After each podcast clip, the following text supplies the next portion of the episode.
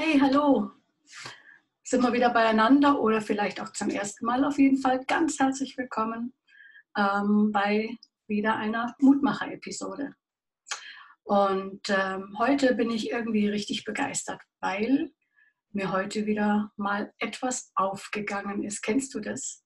Kennst du das, wenn du was gecheckt hast, was du vorher noch nicht so gesehen hast? Also mich erfreut es jedes Mal aufs Neue. Und ich habe mir so gedacht, eigentlich komme ich mir so ein bisschen vor wie so eine kleine Ameise. Jetzt denkst du dir, okay, Ameise, was soll denn das? Ich denke mir, wenn ich mir jetzt so vorstelle, so eine kleine Ameise im Dschungel und die krabbelt da ihr ganzes Territorium ab und dann denkt die, wow, super, ich habe jetzt alles gecheckt, ich weiß hier, wo alles so ist und so, dann krabbelt sie einen Halm hoch und auf einmal merkt sie, okay, da gibt es noch mehr zu sehen.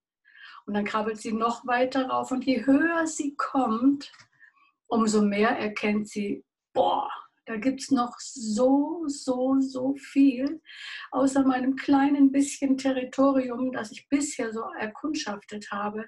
Da werde ich mein Leben lang keine Zeit haben, das alles zu entdecken. Und zeitgleich weiß ich, je höher ich komme, umso weiter ich sehe, umso mehr werde ich erkennen, da gibt es noch so viel, was ich niemals checken werde. Tja, so geht es mir gerade und deswegen freue ich mich, dass ich an einen Gott glauben kann, der so viel größer, so viel weitsichtiger, so viel unvorstellbarer ist, als mein Verstand jemals fassen kann. Weil an einen Gott zu glauben, den ich mit meinem Verstand erklären kann, ganz ehrlich, das ist kein Gott. So sehe zumindest ich das. Ja, und jetzt habe ich mich da heute so richtig drüber gefreut und ähm, will dir auch erzählen, was mich denn so gefreut hat. Anfangen möchte ich mit einem Satz, Hände weg vom Baum der Erkenntnis. Hände weg vom Baum der Erkenntnis. Diesen Satz, den findest du in meinem Buch nicht mit meiner Tochter. Und ich will dir auch sagen, warum. Als damals die Krankheitsgeschichte begann unserer Tochter, ähm, habe ich mich, wie wir das ja oft so klug machen, natürlich informieren wollen. Ich wollte so viel wie möglich an Informationen wissen, wollte mich ähm, ja, schlau machen, habe in Chats gegoogelt, habe hier und dort geschaut. Ja, der Herr Google, du, ich sag dir was, da kannst du viele Antworten finden. Da kannst du ganz viele Erkenntnisse sammeln. Das Problem für mich, vielleicht für dich nicht, aber für mich war das Problem, je mehr Erkenntnisse ich gesammelt habe, umso schwieriger wurde es für mich zu glauben, was Gott sagt. Und da habe ich zum ersten Mal in mir den Satz gehabt, Hände weg vom Baum der Erkenntnis.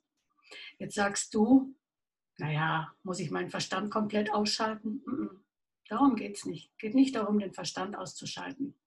Aber je mehr wir uns von Menschen Informationen holen, von irgendwelchen Zahlen Informationen holen, wo wir nicht mal wissen, ob sie der Wahrheit entsprechen. Das mal nur so am Rande, weil nicht alles, was Mr. Google sagt oder was das Internet sagt, ist die Wahrheit. Ich weiß nicht, ob du das schon gemerkt hast. Ähm, und äh, das Problem ist, also wenn es nicht die Wahrheit ist, ist es eine halbe Wahrheit. Und wenn du von dieser Halbwahrheit nur die falsche Hälfte erwischt, dann hast du ein richtiges Problem. Stimmt's? Also, ich habe auf jeden Fall für mich gemerkt, dass mir diese ganzen Informationen tatsächlich nichts geholfen haben. Sie haben mich immer nur noch mehr verunsichert und, äh, und tatsächlich mir die Mühe gemacht, ähm, das, was Gott in seinem Wort sagt, ähm, zu glauben. Das ist mir immer schwerer gefallen und ich musste mich wirklich immer mehr und immer äh, intensiver oder durfte mich mit seinem Wort beschäftigen und dann wieder zu hören, Moment, mein Gott sagt, dass er sein Wort gesandt hat und sie gesund gemacht hat und so weiter. Also das findest du alles in, in diesem Buch. Aber wichtig war für mich, ähm, weg von dieser Erkenntnis hinzuschauen zu dem, bei dem ich alle Wahrheiten finde, bei dem ich wirklich höre, ähm, Dinge, die für mein Leben wichtig sind. Weil Gott will nicht, dass wir uns mühsam und krank und, und notleidend durch unser Leben äh, quälen, bis wir dann vielleicht mal in den Himmel kommen, das ist nicht der Gott, an den ich glaube, sondern der Gott, an den ich glaube, das ist der Gott, der gesagt hat, ich bin gekommen, damit sie Leben haben. Und zwar ein qualitatives Leben haben. So steht es in Johannes 10,10, 10, da steht das Wort Fülle. Und ähm, so ist es für mich einfach so großartig, an einen Gott glauben zu dürfen, der unfassbar ist, großartig ist und dennoch dir und mir Hilfen gibt, damit wir unser Leben im Alltag tatsächlich bestehen können. Und da habe ich jetzt heute was gecheckt, was die eigentliche Begeisterung in mir auslöst. Und zwar komme ich nochmal auf die ähm, Stelle, wo Mose mit den Israeliten vom Ägypten ausziehen möchte und wo er mehrfach beim Pharao vorstellig wird. Ich habe dir das in einer anderen Episode schon mal versucht, so ein bisschen äh, nahe zu bringen. Und ähm, wo der Mose dann wirklich im, im zweiten Mose, Buch Mose dann eben ähm, dem Pfarrer so verschiedene Dinge sagt von Gott und ihm aufzeigt, welche Konsequenzen das haben wird, wenn er das Volk nicht gehen lässt. Und genau so geschehen all diese Dinge. Und das, das Interessante ist, dass obwohl die Israeliten ja mitten in Ägypten sind, sie niemals betroffen sind von all diesen Plagen. Und dann kommt der, ähm, der letzte, die, die letzte Plage, wo Gott sagt, okay, der Pharao hört nicht, also es hilft nichts. Ich muss dem Verderber erlauben, dass er, ähm, dass er die ganzen Erstgeburten in Ägypten tötet. In äh, vielen Bibelübersetzungen steht der Todesengel, bei mir steht der Verderber und auch das ursprüngliche Wort dahinter ähm, ist ein militärischer Begriff. Also Gott sagt quasi, ähm, zu dem Pharao, du gehorchst mir nicht, du tust, du lässt mein Volk nicht frei, ich will aber, dass mein Volk in die Freiheit kommt, der Verderber wird durchgehen. Und zu den Israeliten, zu seinem Volk, sagt Gott, und an dieser Stelle aufgepasst, jeder Mensch, auch die Ägypter, hätten die Chance gehabt, zu den Israeliten zu gehen und damit ähm, auch unter den Schutz zu kommen. Das ist mega wichtig. Es ist nicht so, dass Gott sagt, so, dieses eine Volk und alle anderen müssen vernichtet werden, sondern jeder Mensch hat die Chance, und das war auch damals schon der Fall, das kann man auch in, in den äh, Mosebüchern sehen. Es gibt immer Menschen, die auch noch zu den Israeliten übergelaufen sind, damit den Gott von Himmel und Erde angenommen haben und damit auch unter seinem Schutz gestanden sind. Und so auch in dieser Episode. Also Gott sagt, ihr Israeliten, ihr, ihr schlachtet jetzt ein Lamm und mit dem Blut des Lammes bestreicht ihr die Pfosten und in der Gemeinschaft werdet ihr das Lamm essen. Und ähm, was ich vor vielen Jahren gelernt habe, ist, dass das Alte Testament ein Vorschatten ist. Dieses Wort benutzt man so, ich kenne kein anderes Wort dafür. Ein Vorschatten auf Jesus Christus. Und wir die wir ähm, den christlichen Glauben leben, verstehen, dass Jesus Christus das Opferlamm geworden ist, das die ähm, Gemeinschaft, die geistige Gemeinschaft von Menschen mit Gott wiederherstellt. In dem Moment, wo wir sagen, okay, ich glaube daran, dass Jesus für mich und für meine Schuld gestorben ist, dass er für mich den Preis bezahlt hat, wenn wir sagen, du, ich möchte, dass du von nun an der Herr in meinem Leben bist. In dem Moment ist die Beziehung, die Adam und Eva damals, als sie eben nicht auf Gott gehört haben und doch von diesem Baum der Erkenntnis gegessen haben, das findest du gleich ganz am Anfang im ersten Mosebuch und auch gleich da im Kapitel 3. Ähm, nein, 2. Diese Beziehung diese geistige Beziehung, die damals abgeschnitten worden ist, kaputt gemacht worden ist, die ist durch Jesus Christus wiederhergestellt worden.